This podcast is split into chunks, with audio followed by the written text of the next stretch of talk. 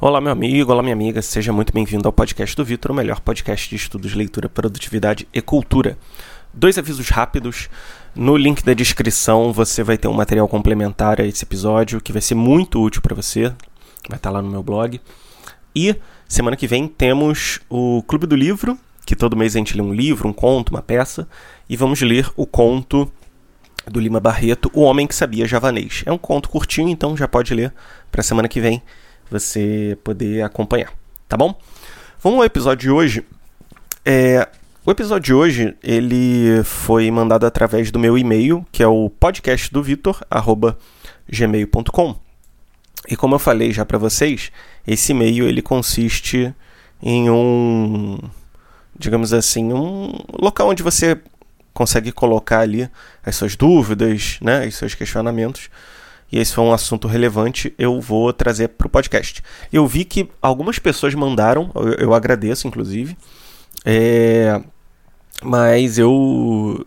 Vai depender um pouco, né? O calendário. Não sei se vai dar para eu ler todas, enfim, mas a princípio eu vou tentar fazer episódios sobre tudo que vocês estão me trazendo aqui. Uh, então, beleza. É, hoje eu vou falar sobre uma mensagem que um colega de trabalho me mandou com um print né, do, de uma moça postando no LinkedIn sobre o uso de redes sociais. Como eu falei no link da descrição, tem um artigo muito bom sobre redes sociais que eu fiz é, ali no ano passado. Espero que você goste. Então vamos lá. Uh, é o post aqui da Fátima A.B. Né? Não, não sei quais são os sobrenomes dela. Mas basicamente está dizendo assim. Hoje, mais de 1,5 bilhão de pessoas consomem vídeos curtos, dancinhas, memes informações rasas por horas. Isso corresponde a 14% de toda a humanidade e 45% de toda a sociedade brasileira está, brasileira está dentro desses 14%. Ou seja, é, o vício né, em, em, redes no Brasil é muito mais forte do que na maioria dos outros locais. Eu ainda vou comentar sobre isso. Uh, continuando. E tudo isso começou de fato em 2018, quando o Musical.ly mudou seu nome para o que conhecemos hoje como TikTok. Em pouco tempo, o app foi se popularizando e se tornando viciante. E com isso, efeitos colaterais fortes começaram a aparecer nos usuários que utilizam o app por uma especificidade que até então era desconhecida. E desde então, a comunidade científica buscou entender qual a diferença do TikTok para os demais concorrentes. E um estudo publicado recentemente na revista científica Neuroimage descobriu por quê o porquê se chama algoritmo. Isso aí a gente já sabe um pouco, né? Acho que eu já comentei em outros episódios aqui. Mas vamos lá, vamos continuar. Uh, então ela continua. Mas não é uma simples inteligência artificial. Existe um crescente debate no mundo da neurociência que indica que o TikTok tem o primeiro algoritmo que, a partir de um certo nível de consumo, o cérebro humano não é capaz de vencer através do autocontrole. Isso significa que o TikTok ativa áreas do cérebro relacionadas ao prazer. Isso todo mundo sabe mas que, acima de tudo, esse resultado rápido dificulta as mudanças de foco e concentração para atividades mais complexas. E, além disso, isso sugere que o algoritmo do TikTok é substancialmente mais competente em reforçar o comportamento de consumo e regular sua atividade cerebral. Uh, atenção para isso.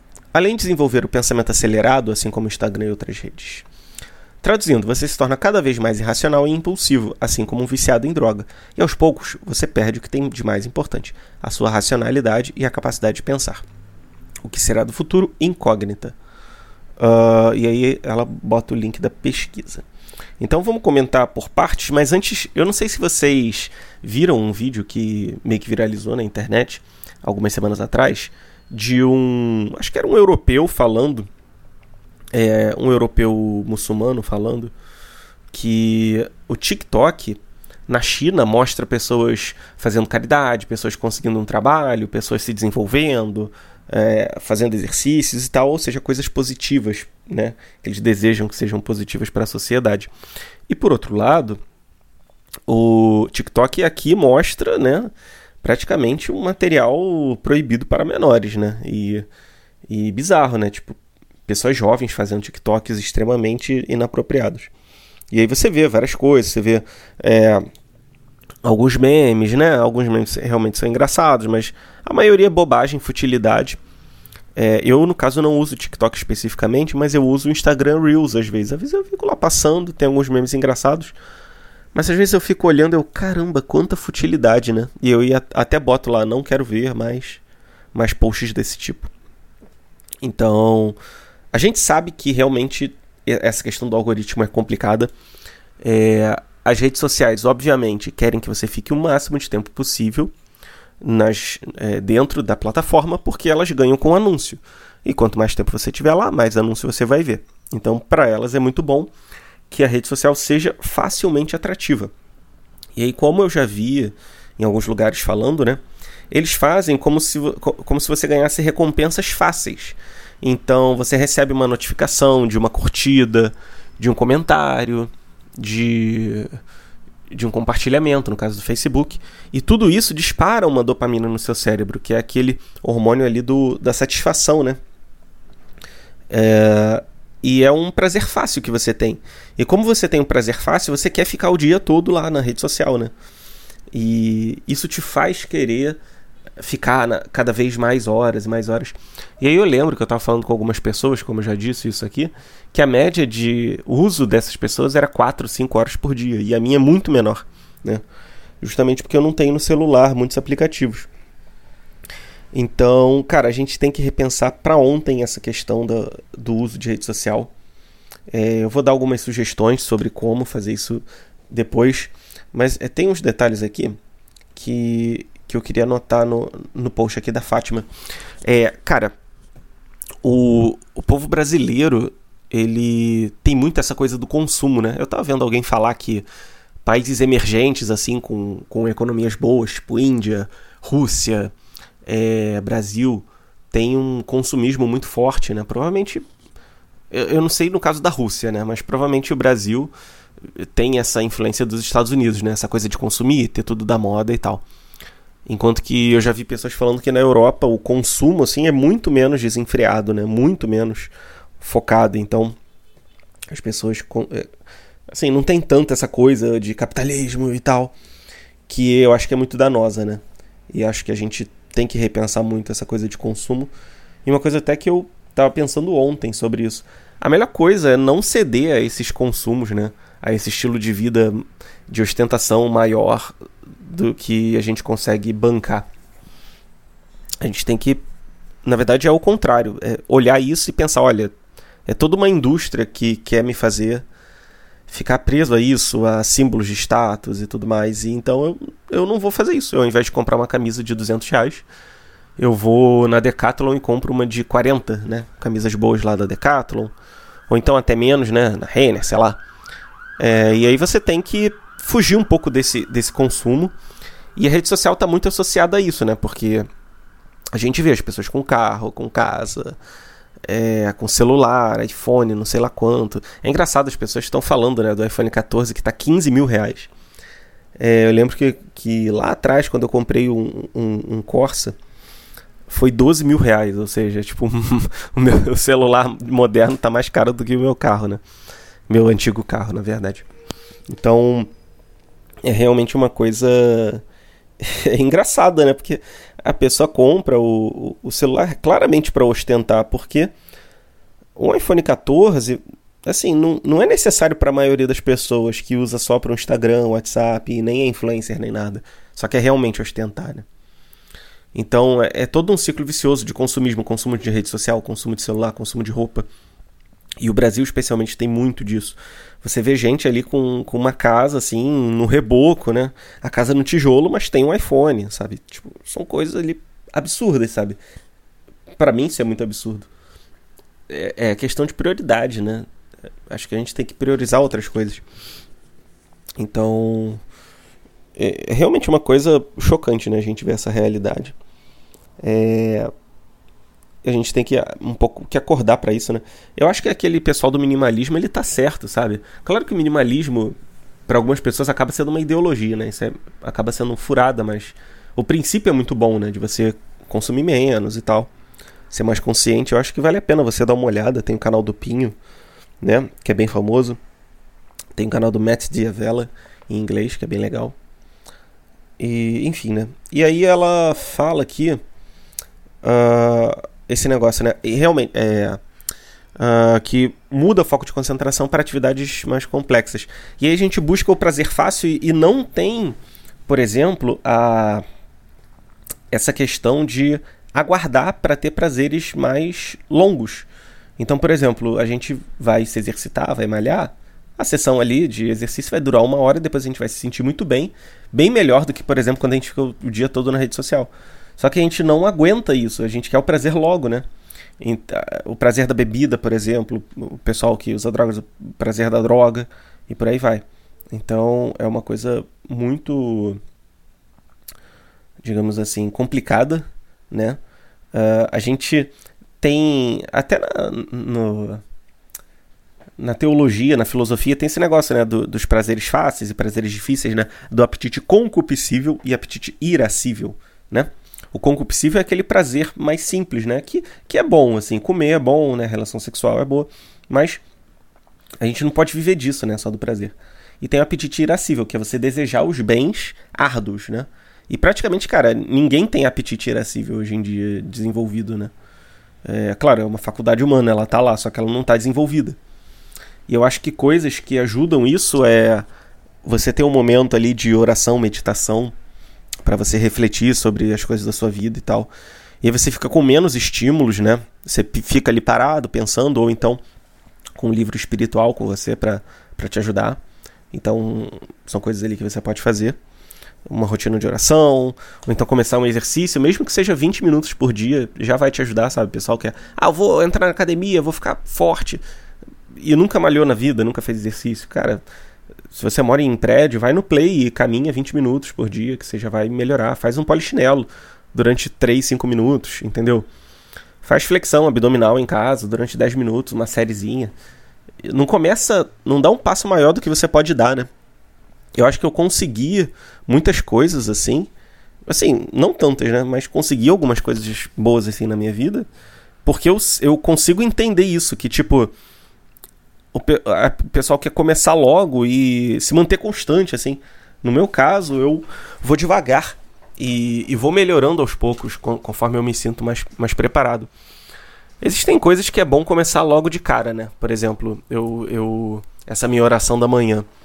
Eu não fazia nada. E aí eu pensei, ah, eu tenho que começar. Eu comecei com 15 minutos, que assim, acho que é uma coisa meio ousada, né? Bastante coisa. E é engraçado porque a gente fica 15 minutos de boa numa rede social olhando, mas não consegue ficar parado, né? Então é, é curioso até isso. Então, você ter isso pela manhã, né?